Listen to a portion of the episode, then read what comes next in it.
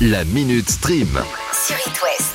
Priorité au direct. France 2 adapte ses programmes ce soir et propose un épisode inédit et en direct d'envoyé spécial avec Élise Lucet. C'est cela, oui, oui. L'épisode de ce soir couvrira le conflit Ukraine-Russie en six reportages spéciaux. Le premier documentaire s'intitule Ma famille sous les bombes, où on suivra Tetiana, une jeune femme partie retrouver sa famille en Ukraine au milieu des combats. Vient ensuite un deuxième reportage qui vous mettra en lumière, vous, Français, qui avez apporté votre soutien aux Ukrainiens et êtes allés jusqu'à prendre la route. Oui, je dis vous, parce que beaucoup d'entre vous dans l'Ouest ont été jusqu'en Ukraine pour apporter des médicaments et autres matériaux.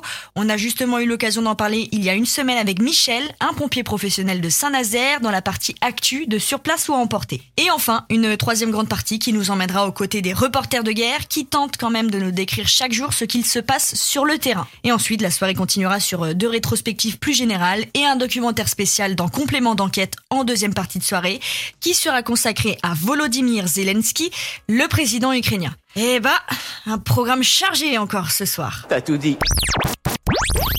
Cyril Hanouna TV, plus connu sous le nom de C8, bouleverse aussi ses programmes ce soir. Ah non, ça va pas recommencer C'est carrément grotesque, hein En raison de l'actualité, ça ne sera pas TPMP XXL proposé ce soir à 21h15, mais un numéro spécial de Balance ton poste consacré là aussi à l'Ukraine. Et fait encore plus inattendu, ça ne sera ni Cyril Hanouna, ni Eric Nolot, chroniqueur habituel autour de la table de TPMP, qui animeront cette soirée, mais... Karim Zeribi, conseiller municipal à Marseille et chroniqueur régulier aussi. Et accessoirement, condamné à 3 ans de prison avec sursis depuis septembre 2020. Mais enfin, cela ne nous regarde pas.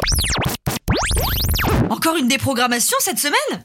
Ah non Là, c'est pour plusieurs semaines et ça concerne le feuilleton Un si grand soleil. La série va s'arrêter quelque temps après un épisode exceptionnel le samedi 26 mars. Et tout ça à cause de la politique Ça suffit maintenant Bon, ce n'est pas nouveau, hein. Un si grand soleil a l'habitude d'être déprogrammé pour laisser place au magazine Élysée 2022, mais jamais autant de temps. Et après le 26 mars, la série sera remplacée par les clips de campagne des candidats à la présidentielle. Eh, psst, je vous rassure tout de suite, un si grand soleil reviendra sur vos écrans le mardi 12 avril. Alors, content? Et j'étais satisfait de la réponse.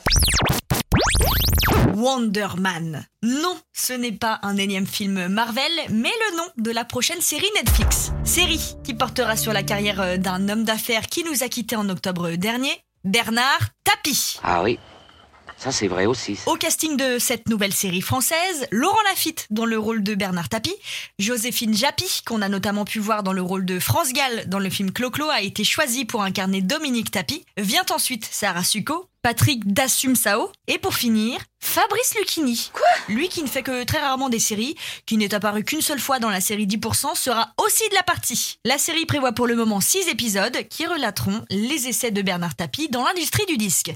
Et si je vous en parle maintenant, c'est que la série n'est pas prête de sortir, non non, mais le tournage a commencé en début de semaine. Ah bah, on va pas finir en cause. Hier, je suis tombée sur un article. James Cameron va-t-il encore reporter la sortie d'Avatar 2 Ah non, ça va pas recommencer Là, c'est carrément grotesque, hein 13 ans qu'on attend ce deuxième épisode. Il doit sortir le 14 décembre 2022.